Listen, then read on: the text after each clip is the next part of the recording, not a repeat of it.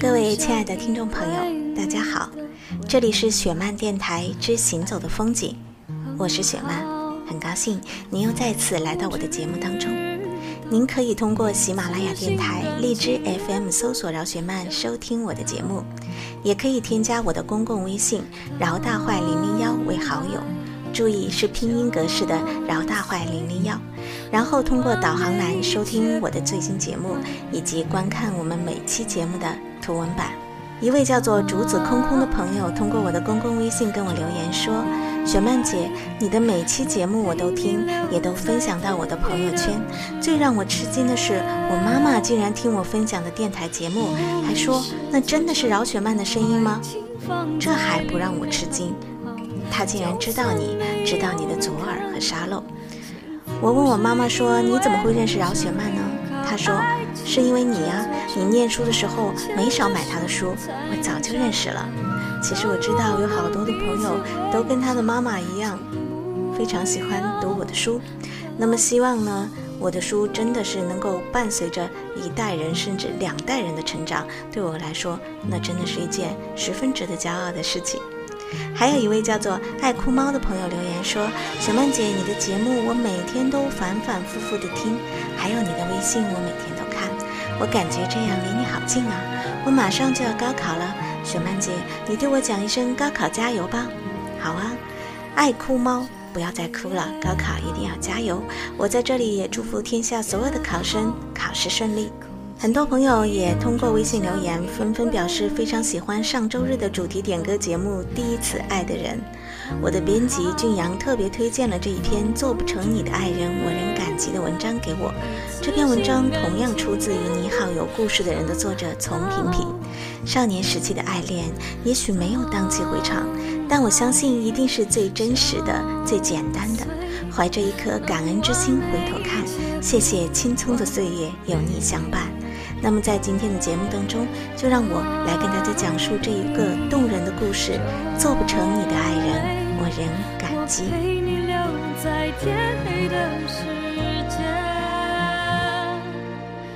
我们是座城堡，爱情放在里面很好，就算没有人看好，幸福是因为互相依靠。爱情这座城堡。牵着手才能找到。当我们彼此微笑，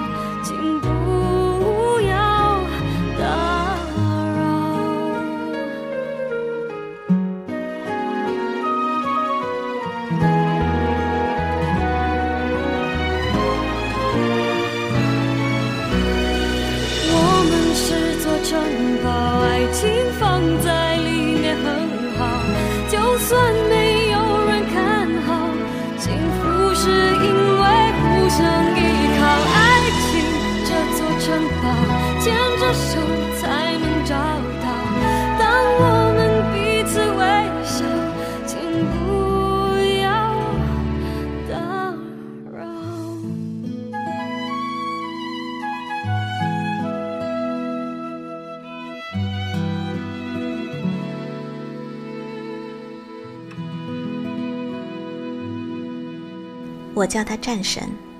认识他的时候，他只是我那么多同学中最普通的一个。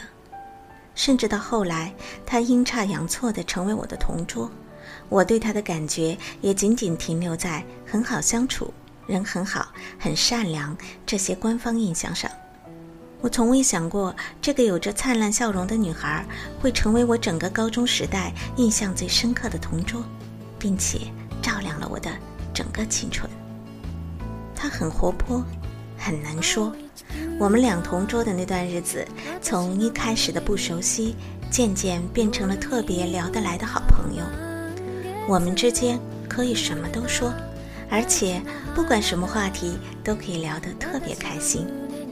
后来，不知道是不是因为太能说了，我们这一桌在班主任大白鼠整顿班风班级的时候，被无情的拆散了。那个时候的我，对于跟他的离别，也没有什么特别难受的情绪，只是觉得惋惜，少了一个谈得来的人。但好在还是在一个班，每天都能见到，一起聊天，一起奋战，一起面对枯燥的上课和考试。时间过得飞快，传说中的黑暗高三悄然而至。我作为一个艺术生，要暂时离开高三的黑色恐怖，去学习画画。我也不知道这算是幸运还是不幸。对于我来说，幸运的是可以短暂的脱离高三的压迫和束缚；不幸的则是画画的日子其实更累。但是不管怎么样，选择的路还是要走下去的。去画画之前，班上的几个男生约了我们一起出去吃饭，为我送行。我们喝了点酒，回来的时候理所当然被拦在教室门口罚站。我清楚地记得，那是一个阳光灿烂的日子，太阳亮得好像真的能够看见理想一样。而与以往不同的是，曾经被罚站的时间过得特别特别慢，觉得一节课简直能够把屁都给站出来。可这次，好像听得见时间走过去的脚步声。我至今仍清楚地记得那天离开时的心情，抱着一箱书，慢慢走出安静的校园，心里夹杂着幸灾乐祸，又有溃不成军的不舍。我当然得承认自己是个纯爷们儿，可是我却毫无例外地害怕孤独，喜欢熟悉的人和熟悉的地方。所以，即便平时的每一天都讨厌自己像只被囚禁的小鸟，但真的放你去更广阔的天空，却还是会有。说不出的忧伤。要好久不能见到这些同学了，也要好久不能跟战神聊天吹牛了。画画的日子过得无比纠结，每天都很忙碌，常常很累。好在那段忙碌而充实的日子里，我跟战神仍然经常有联系，偶尔也会回学校看他。都说意外无处不在。就在我觉得一切都在好起来的时候，却发生了一件怎么都没想到的事。我的好朋友仁义跟一个女孩打了一个赌，去跟战神告白了。本来大家都以为这是一个恶作剧，包括战神自己。但几天后，我却被仁义告知这件事情是真的，他是真的喜欢她。我也看得出来，仁义是真的动了真感情。我的世界。突然被人掀翻了一样，仁义是我最好的朋友，而他，他到底怎么想呢？我对他从来都没有表示过任何喜欢的意思，只是在心里闷骚内伤而已。出现这种情况，我当然只能怪自己。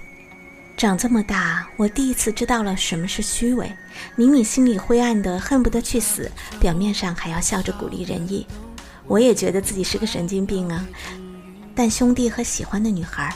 如果非要放到天平上衡量，我实在没有办法做到为一份从未表露过的感情去伤害任何一个人，除了自己。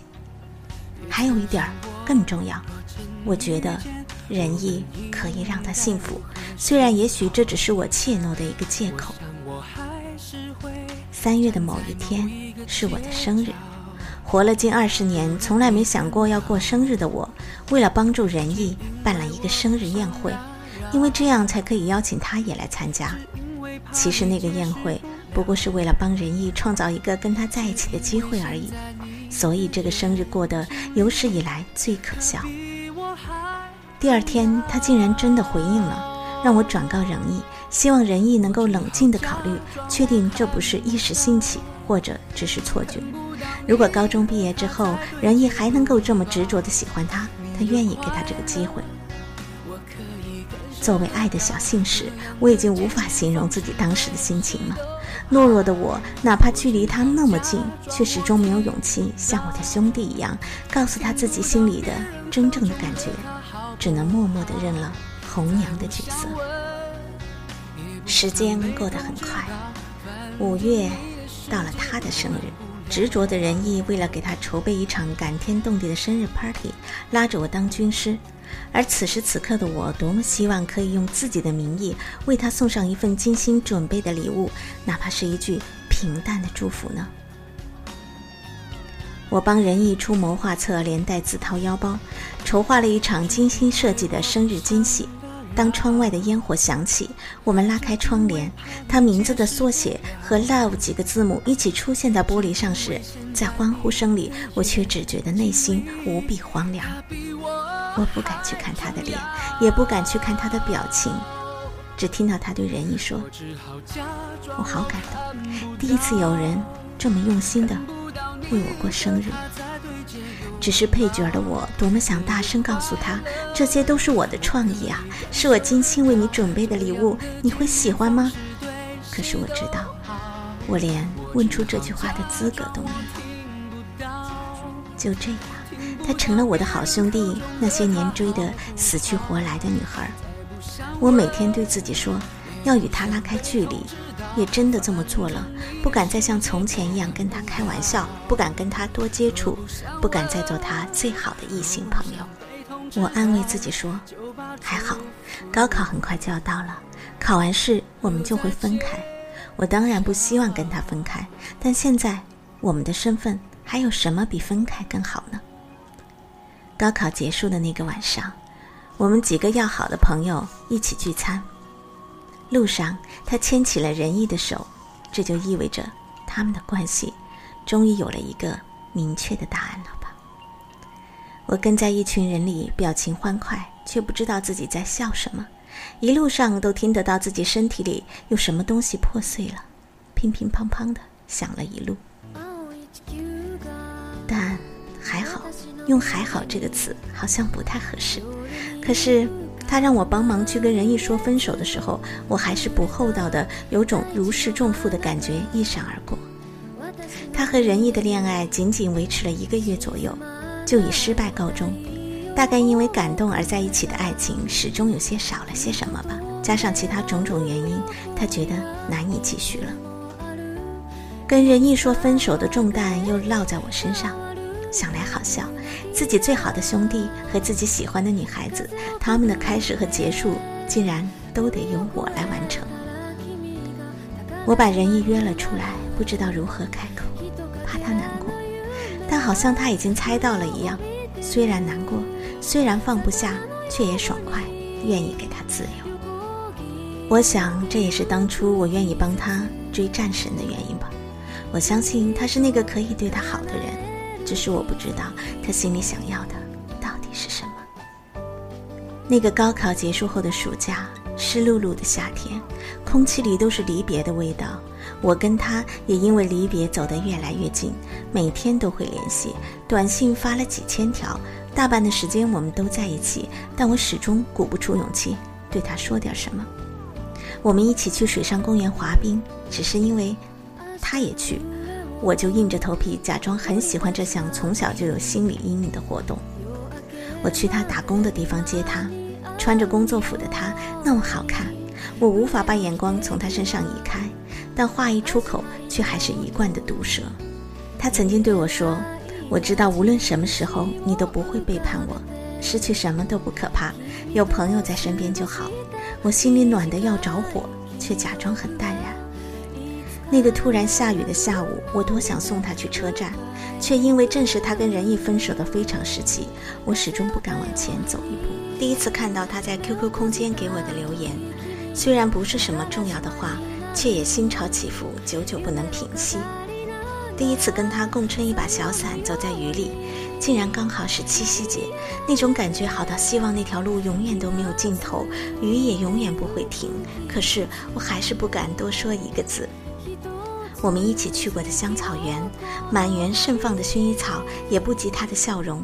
我从没有一个时刻如此深刻地理解过幸福的含义，宁愿世界末日就在那一刻到来，可以枕着他的微笑成为永恒。我不记日记，却清楚地记得跟他在一起的每一天。那个夏天，成为我人生中最最重要的回忆，记录了我跟他共同度过的那些清浅酸涩的日子。虽然一直到我离开锦州去外地上大学，都始终未曾对他表露过一句，我亦不知道，如果我先开口。我们的结局会有什么不同？但在我心里仍然对他充满感激。我始终会记得那段躁动不安的青春，有一个女孩让我充满了存在感，让我知道什么是喜欢和忧伤。他陪着我一同欢笑，一同幼稚，一同犯二，然后霸占着我的回忆，不肯离开。我一直期待我们的以后可以这样，不管时间过去多么久，我们都不要变成生命的过客。当我们七老八十的时候，还能在一起喝茶聊天儿，也许那时我会告诉你，在我十八九岁的年纪，曾经那么、那么的喜欢你。你从前总是很小心，问我借半块橡皮。你也曾无意中说起，喜欢跟我在一起。那时候天总是很蓝，日子总过得太慢。你总说毕业遥遥无期，转眼就各奔东西。谁遇到多愁善感的你？谁安慰爱哭的你？谁看了我给你写的信？谁把它丢在风里？你有喜欢过一个人吗？你有因为喜欢一个人一直陪着他，却一直说不出口的经历吗？我们曾经说过，暗恋是爱情里最美的表情。那么在今天的节目当中，我们欣赏到的是你好有故事的人，从平平为我们讲述的这个故事，故事的名字叫做《做不成你的爱人，我仍感激》。在爱情里，好多美好的故事往往都没有结果。可能你听完今天的故事，你也会在想：哎呀，那个男生啊，你为什么就不能够大胆一点呢？你为什么就不能够去勇敢的表白呢？如果你表白了，说不定那个女孩就属于你了。我们不是当事人，我们永远都无法真正的去了解当事人的心情。每个人会有自己不同的个性，每个人对于自己的爱情也都会有不同的选择。不管怎么样，我并不认为这个故事的结局没那么美好。或许他们没有做成情人，但是他们却会是永远的一生的好朋友。从这个角度上来说。是不是也会是一种得到呢？感谢你收听我们今天的节目，这里是雪漫电台，我是雪漫。感谢我的编辑俊阳和小敏。如果你喜欢我的节目的话，记得一定要关注我的公共微信，拼音的饶大坏零零幺。你也可以通过荔枝电台、喜马拉雅电台来收听我们的节目。我们下次节目再会。也许我记不住，可是也忘不掉那时候。那种秘密的快听阴天说什么，在混乱中的我，想对着天讲说，无论如何，阴天快乐，叫阴天别闹了，想念你都那么久，那么久了。我一抬头就看见你那个酒窝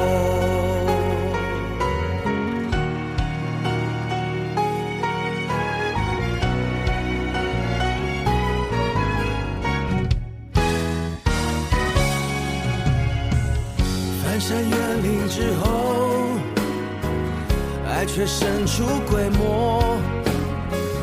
你像一首唱到沙哑偏爱的情歌。旅途中坐一坐，在秋千上的我，原来我忽略的，如今想纪念也没用，那些时光的因果。听阴天说什么，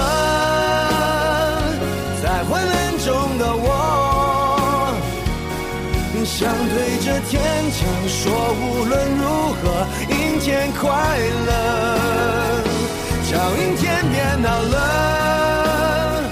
想念你都那么久那么久了，我一抬头就看见你那个酒窝。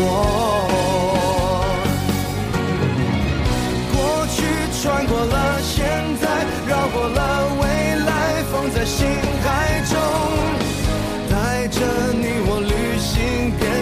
老头哦，孤单怕成了习惯，所以我淡定走在人海中，偶尔想看云飞却没风，听阴天说什么，在昏暗中的我。